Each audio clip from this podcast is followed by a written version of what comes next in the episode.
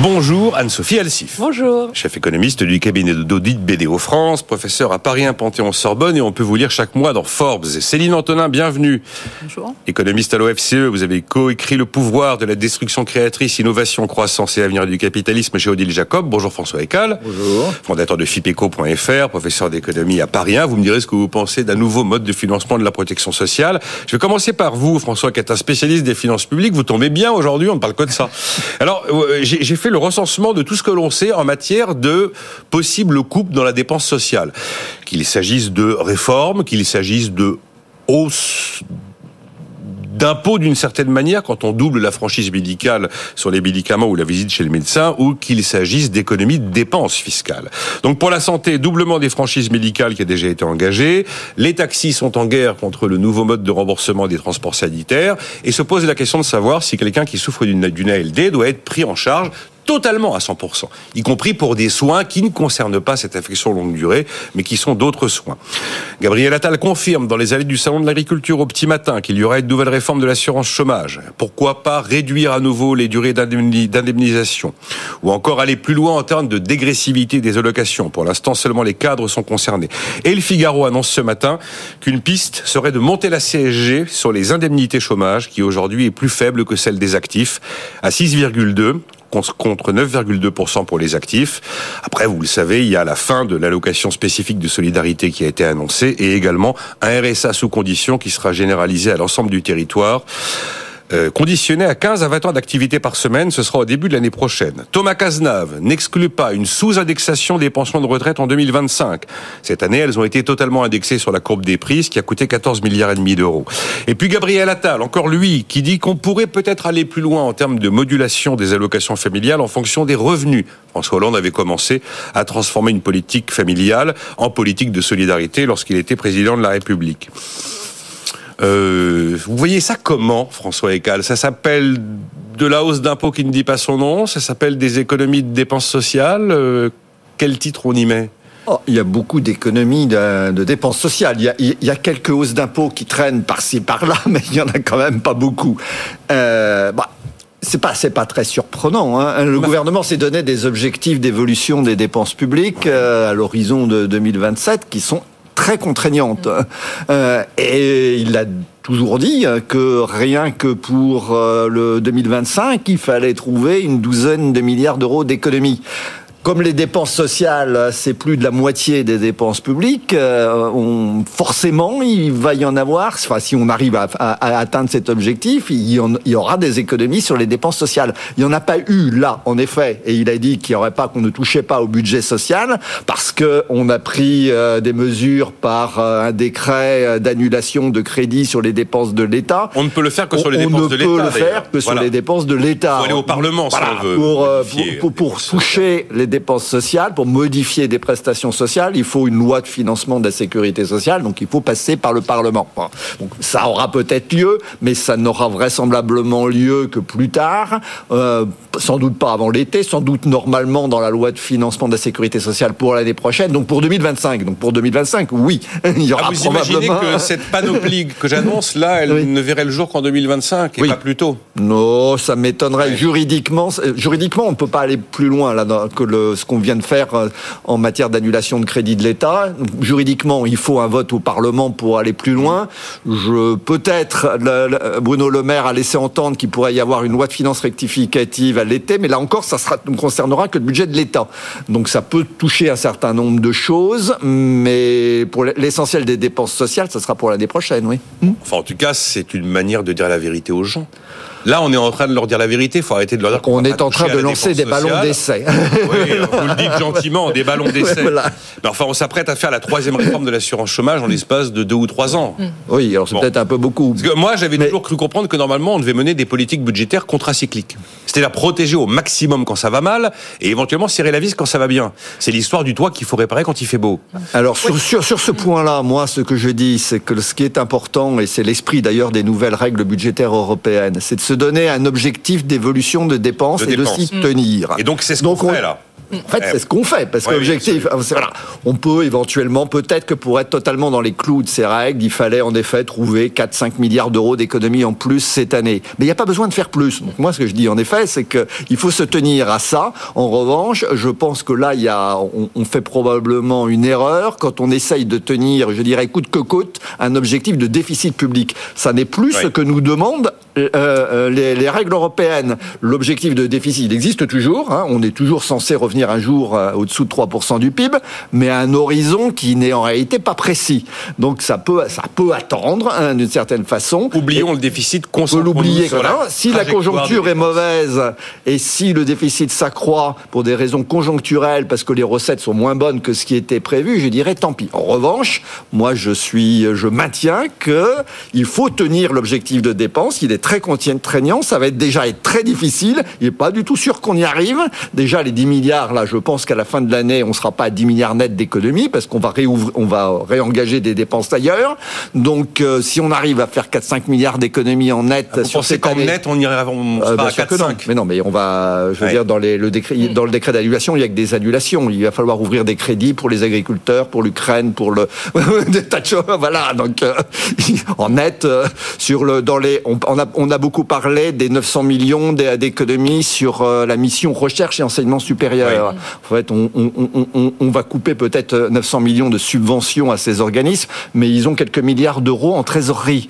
Donc, ils vont cette année, ils vont faire à peu près les mêmes dépenses en puisant sur leur trésorerie. Alors, c'est pas neutre. Ça veut dire que cette trésorerie comptait l'utiliser pour des dépenses ultérieures, des projets, etc., qu'ils vont être obligés de revoir. Donc, c'est pas neutre. Ça aura bien un effet, mais ça n'aura pas pour effet de baisser les dépenses de 900 millions dès cette année.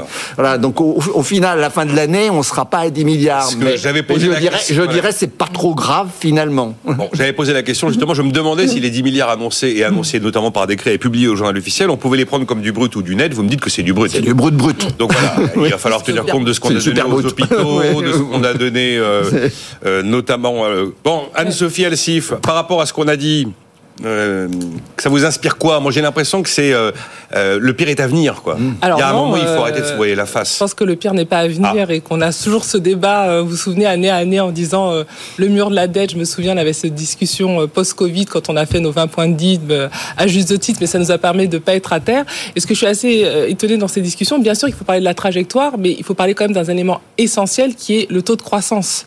Et à mon sens, pourquoi il y a eu cette revue des 10 milliards? Parce qu'en effet, les prévisions de croissance croissance du gouvernement était beaucoup trop optimiste. Hein, comme euh, nous, on n'était pas, euh, on n'était pas en ligne, on est plutôt à 0,8. Donc, à mon sens, il y aura encore une revue à la baisse euh, du taux de croissance de la prévision. Vous pensez que le 1%, on va pas le tenir Exactement. Et donc, par définition, comme on a plus cette croissance économique, en tout cas, qu'on en a beaucoup moins que prévu, eh bien, tout de suite, il y a ce corollaire sur les dépenses publiques. Mais je pense que c'est important de le lier tout de suite parce qu'en effet, le pari du, gouvernement, c'est on continue un quoi qu'il en coûte moins important. On, on garde comme ça, Sophie. Bon, quand même, quand même, il y a quand même des chèques qui sont faits chaque semaine euh, à des secteurs différents. Donc quand même, bah, il y a, toujours un certain quoi qu'il en coûte. Quand même, on va dire qu'il n'y a plus rien l'achat d'une voiture électrique, c'est du quoi qu'il en coûte. Bon. Bon, il y a quand même, quand vous regardez les, chèques, on l'a dit, hein, dépenses et euh, ce qui est annoncé à chaque fois, euh, chaque semaine dans tel ou tel secteur, on peut pas dire que c'est totalement la fin du quoi qu'il en coûte.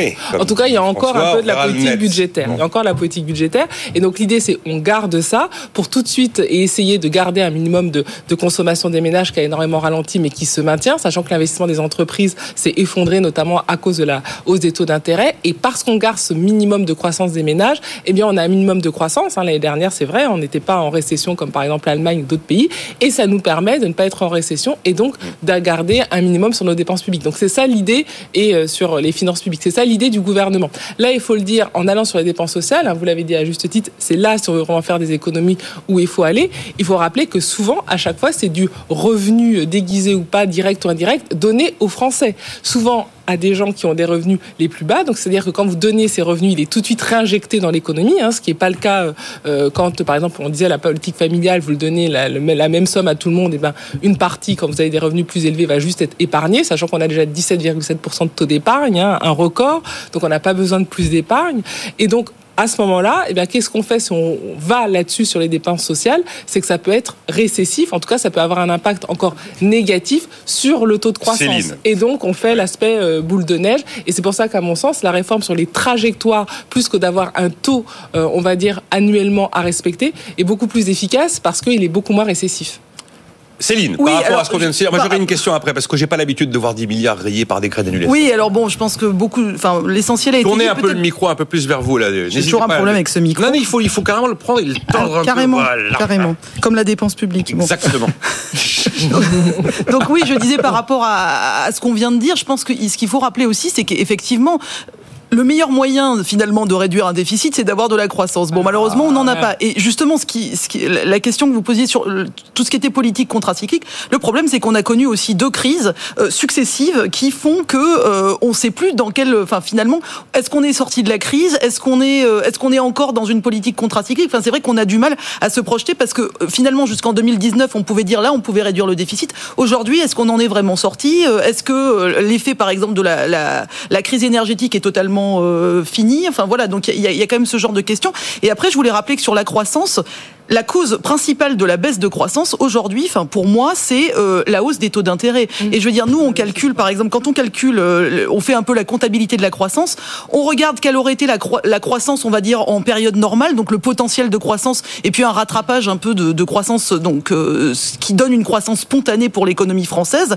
et on retranche les différents chocs. Et le choc de politique monétaire, il fait 0,8 points de PIB, en fait. Donc en 2024, par exemple. Donc voilà. Donc en fait, c'est quand même essentiellement ça. Alors c'est vrai que ça transite par le canal à la fois de la consommation, de l'investissement pour les entreprises, mais du coup, ça, c'est un choc vraiment pérenne. Et du coup, dans ce contexte de euh, taux élevés qui, à mon avis, ne vont pas baisser tout de suite, en plus, parce que quand on entend les dernières euh, enfin voilà, des derniers propos de la Banque centrale européenne, on voit que l'idée n'est pas de baisser les, taux demain. Donc, euh, donc voilà, on, doit quand même se projeter aussi dans ce contexte. Mm.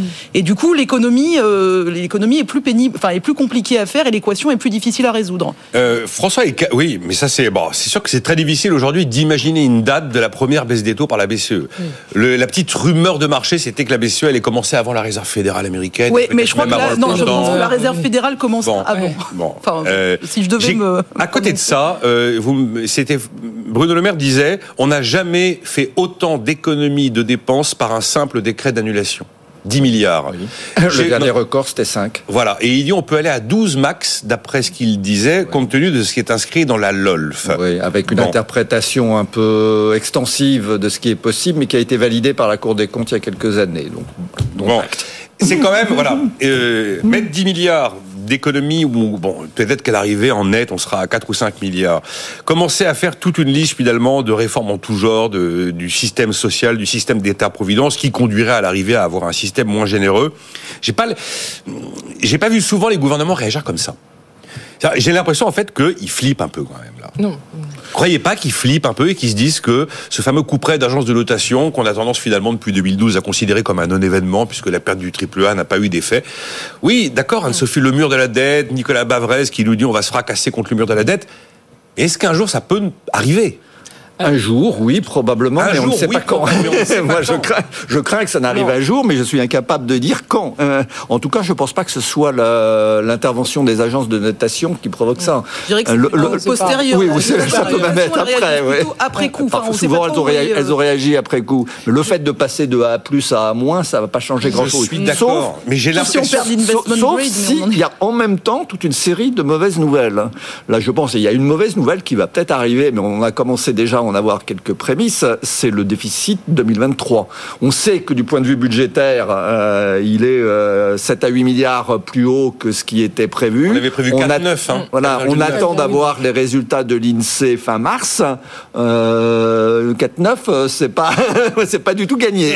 Donc, c'est vrai que si on a une accumulation comme ça de, de, de mauvaises nouvelles sans réaction, comme celle qui vient d'être prise avec ces, ces décrets d'annulation, c'est vrai qu'il peut y avoir mais je pense pas, bah, mais je pense pas pour autant qu'on soit dans la même situation. Alors, une anecdote parce que en 2013, imaginez, il y a 11 ans, mhm. j'avais euh, j'avais eu un petit, une petite discussion un peu tendue avec Pierre Moscovici, ministre, euh, enfin qui était à Bercy à l'époque. On était sur Canal Plus chez Thierry Ardisson, je me souviens, et il m'avait dit en sortant off, de toute façon, il y a qu'un truc qu'on regarde, euh, c'est les c'est les taux longs, hein. c'est les rendements souverains. il y a bah, ça qui nous intéresse. Ils sont à 60 Le spread est à 60 points de base depuis je sais pas combien de temps. C'est une j'ai l'intuition qu'ils sont un peu moins sereins avec tout ça aujourd'hui, peut-être qu'avant. Oui. Mais alors, vous dire quand Allez-y, Anne-Sophie. Non, par rapport à ça, je pense que bon, on aime toujours être catastrophique. Non, ah non, non, pas ici. Non, non. Ah, mais c'est vrai quand on regarde les chiffres et les faits, hein, surtout depuis le Covid, qu'est-ce qu'on voit? Et surtout par rapport aux autres, parce que c'est toujours ça. Depuis la crise Covid, il n'y a jamais eu autant de liquidités qui ont été injectées au niveau mondial. et aujourd'hui, cette liquidité, on a parlé du taux d'épargne, hein, il faut bien la placer quelque part. Et quand vous regardez notamment ce qu'écrit aussi les, les agences de notation, ils disent bien sûr attention sur la trajectoire de la dette, mais dans un certain nombre de domaines, la France s'en sort quand même pas si mal par rapport à ses partenaires européens. Bien sûr, on a parlé de l'Allemagne, mais sur d'autres éléments, on a parlé de l'investissement, on a parlé de la consommation. Moi, je me souviens des débats en disant ah, la consommation, c'est fini avec le fin quoi qu'il en coûte, va s'effondrer, etc. On voit qu'on arrive quand même à tenir. C'est vraiment l'investissement des entreprises qui pâtit en effet à cause de la hausse des taux. Mais il faut rappeler quand vous augmentez les taux, le, le but c'est quand même de ralentir la croissance. C'est ça l'objectif. Donc c'est quelque chose euh, qui était prévisible. Et donc après les États essaient de réagir, mais c'est quand même prévisible que vous ayez un ralentissement de votre croissance économique. Et puis globalement, quand vous voyez le contexte, qu'est-ce que vous voyez? On a aussi politiquement, alors on critique, etc. Mais politiquement, vous voyez quand même que vous avez une certaine continuité. Alors on parle beaucoup de revoir le régime par rapport aux coalitions, etc.